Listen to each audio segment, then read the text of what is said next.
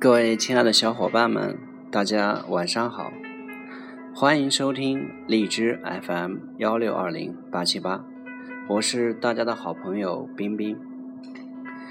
现在是二零一六年二月二十五日凌晨零点零二分。如果各位小伙伴喜欢我，那就请多多支持我，关注我。我今天带来的分享是从倒车。来看企业管理。最近，朋友江飞打电话找我诉苦，他说自己又因为一些琐事和老婆吵架了，老婆一气之下回了娘家，临走之前还朝他撂了一句狠话：“江飞，你这个控制狂，我要和你离婚。”说起他和老婆吵架的缘由。无非就是因为小小的停车问题。老婆下班回来后，需要将车停到车位上去，可他的倒车水平确实不怎么样，反反复复折腾了好多次也没成功，只好求助于江飞。江飞从楼上跑下来后，看到这个情况，眉头紧蹙，语气僵硬地对老婆说道：“你赶紧下来，我来帮你把车。”倒进去，你每次倒车都倒不好，真是浪费时间。真不知道你这驾照是怎么考到手的。老婆听到这些话，虽然心里很不爽，也不好当着他的面发作，毕竟他说的是实话，自己的倒车水平确实不怎么样。哪知江飞还是得理不饶人，他一边坐进驾驶室把车倒进去，一边嘴里。还叨个没完，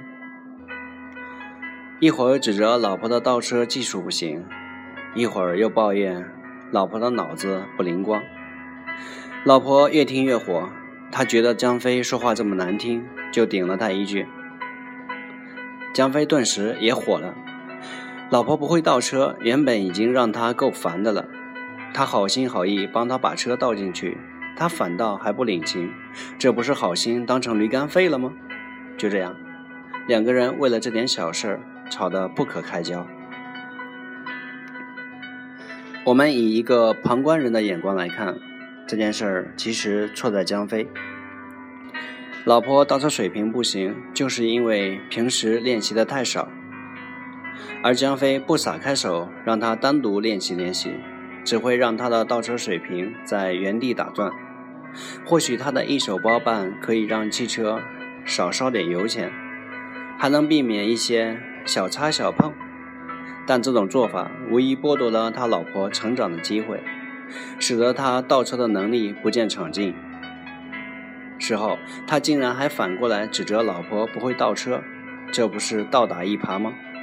由此看来，他老婆生气回娘家，倒也在情理之中。其实生活中很多场景都可以原封不动地搬到工作中去。朋友江飞和他老婆有关倒车的分歧就是一个典型的例子。江飞就好比一家企业的高层主管，他老婆自然就是在他底下做事的下属。倒车则代表企业日常的工作任务。作为主管的江飞，用一手包办代替了理性思考。使得下属老婆在倒车的过程中得不到锻炼，最后造成太强的领导、太弱的兵，太忙的上司、太闲的下属。仔细想想，这应该是一种资源浪费吧？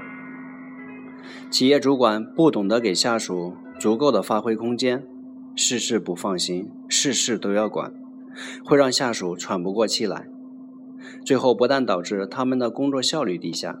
还直接挫伤了他们的工作积极性和主动性。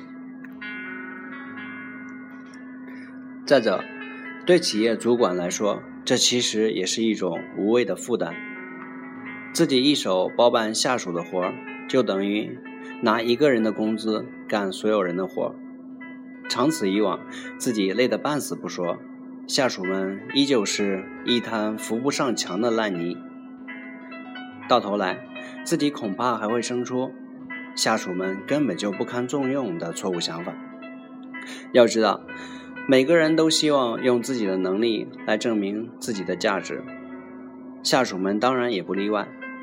身为企业的主管，给他们更大的空间去施展自己的才华，才是对他们最大的尊重与支持。因此，不要担心下属们处理不好手头上的工作，犯错误总是在所难免的，这是人才茁壮成长所必须付出的代价。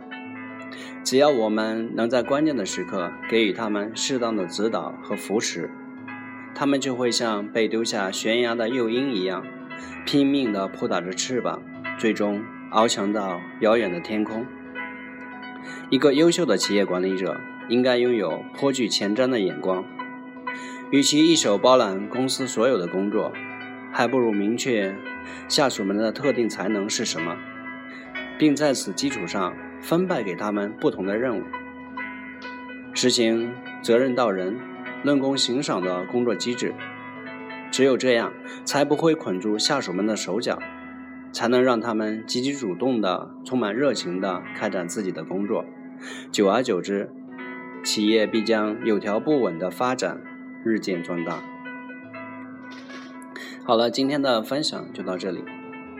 我建了一个 QQ 群，各位小伙伴可以加到这个群里，我们可以在群里一起交流，一起碰撞思维的火花，然后我们一起共同探讨一下，我们以后这个冰冰电台该怎么去发展。我的群号是五四四幺二零四二六，五四四幺二零四二六，备注请写上荔枝 FM。